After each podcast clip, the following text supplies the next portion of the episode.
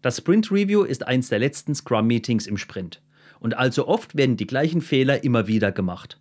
In diesem Video schauen wir uns mal sieben der häufigsten Fehler kurz an. Moin Moin, ich bin Sebastian und wenn du mehr über Prozess und Empowerment erfahren willst, dann abonniere diesen Kanal, um nichts zu verpassen. Das Sprint Review findet immer am Ende des Sprints statt. Oft wird es aber so zur Routine, dass sich über die Zeit Unarten und Fehler einschleichen, die kontraproduktiv sind. Hier sind sieben der meistverbreitetsten Anti-Pattern. Keinen Stakeholder oder Kunden im Meeting haben. Entweder sie wurden gar nicht eingeladen oder sie kamen von sich aus nicht. Was ist dann aber der Sinn des Meetings?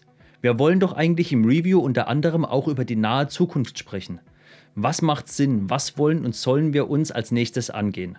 Und noch vieles mehr. Der Product Owner und das Team haben das Sprint-Inkrement sicher schon gesehen. Hier sollte man schauen, warum sind sie nicht eingeladen? Oder noch schlimmer, warum kommen sie nicht? Sehen sie keinen Mehrwert in dem Meeting oder interessiert sie eh nicht, was wir machen? Das Team ist nicht komplett da. Es ist fast das gleiche wie mit den Stakeholdern. Warum ist nicht das ganze Team eingeladen? Oder warum kommt nicht jeder? Sehen Sie das Meeting als nicht wichtig an oder ist unser Team zu groß und wir wollen nicht von jedem die Zeit verbrennen, wenn er im Meeting ist? Es gibt viele Gründe, aber wenn wir im Review über die Zukunft des Produkts sprechen und über zukünftige Entwicklungen im Projekt, sollte da nicht jeder dabei sein? Nicht vorbereitet sein. Jeder hat es schon erlebt. Das Review findet ganz überraschend zur gleichen Zeit am gleichen Tag wie immer statt. Und niemand hat damit gerechnet und nichts vorbereitet. Was passiert? Ein Haufen Leute sitzen rum und wissen nicht genau, was sie zeigen sollen, über was sie sprechen sollen und so weiter. Toll gemacht. Und als Aufgabe an dich, um darüber nachzudenken, wer sollte dafür verantwortlich sein, etwas vorzubereiten? Wer sollte daran verantwortlich sein, die Leute daran zu erinnern? Was denkst du, wer? Der Scrum Master, der Product Owner oder das Team oder gar der Stakeholder? Hinterlasse mir gerne einen Kommentar mit deiner Idee. Und während du noch nachdenkst, mache ich mal weiter. Haben wir etwas Lauffähiges zum Zeigen? Klar, nicht alles kann man leicht zeigen, aber oft genug wird vergessen, was wir alles zeigen können. Oder es wird gesagt, der Aufwand ist es nicht wert. Aber am Beispiel des Aufwands, warum ist es das nicht wert? Denkt ihr, dass es den Stakeholder bzw. den Kunden nicht interessiert, wie sein Produkt sich entwickelt? Oder andersrum gefragt, wie konntet ihr es testen und abnehmen, wenn es nicht lauffähig ist? Auch ein beliebter Fehler ist das Präsentieren von Stories, die fast fertig sind. Ich weiß, es ist verlockend. Wir sind mit der Story schon fast fertig. Wir müssen es nur noch testen und die letzten Fehler beheben. Also seid ihr nicht fertig, oder? Klar, wir sprechen im Review darüber, was fertig ist und was nicht. Aber die Präsentation sollte nur wirklich fertige Stories enthalten. Oder plant ihr die Story im nächsten Review nochmal zu zeigen, wenn sie nun wirklich zu 100% fertig ist?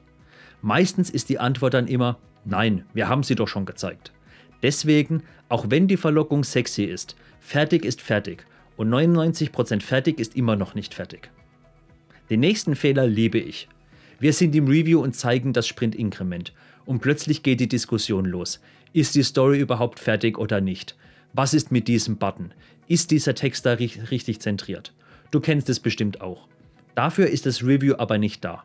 Die Abnahme von Stories findet bereits während des Sprints statt, und zwar sobald sie alle ihre Akzeptanzkriterien erfüllt hat. Und sie ist erst fertig, wenn sie ihre Definition of Done erfüllt hat. Erinnerst du dich noch daran? Und wenn wir dann nicht in der Story-Diskussion festhängen, kommt garantiert der nächste Fehler. Grundsatzdiskussion und Anmerkungen zu dem Produkt, die hier im Review absolut falsch sind, dass sie zu elementar sind. Das hat nichts im Review zu suchen, weil am Ende diskutieren dann 20% ganz eifrig und die restlichen 80% langweilen sich zu Tode. Mein Tipp, einfach mal sagen, danke für den Hinweis, wir werden ihn uns aufschreiben und nach dem Meeting mit allen kurz schließen.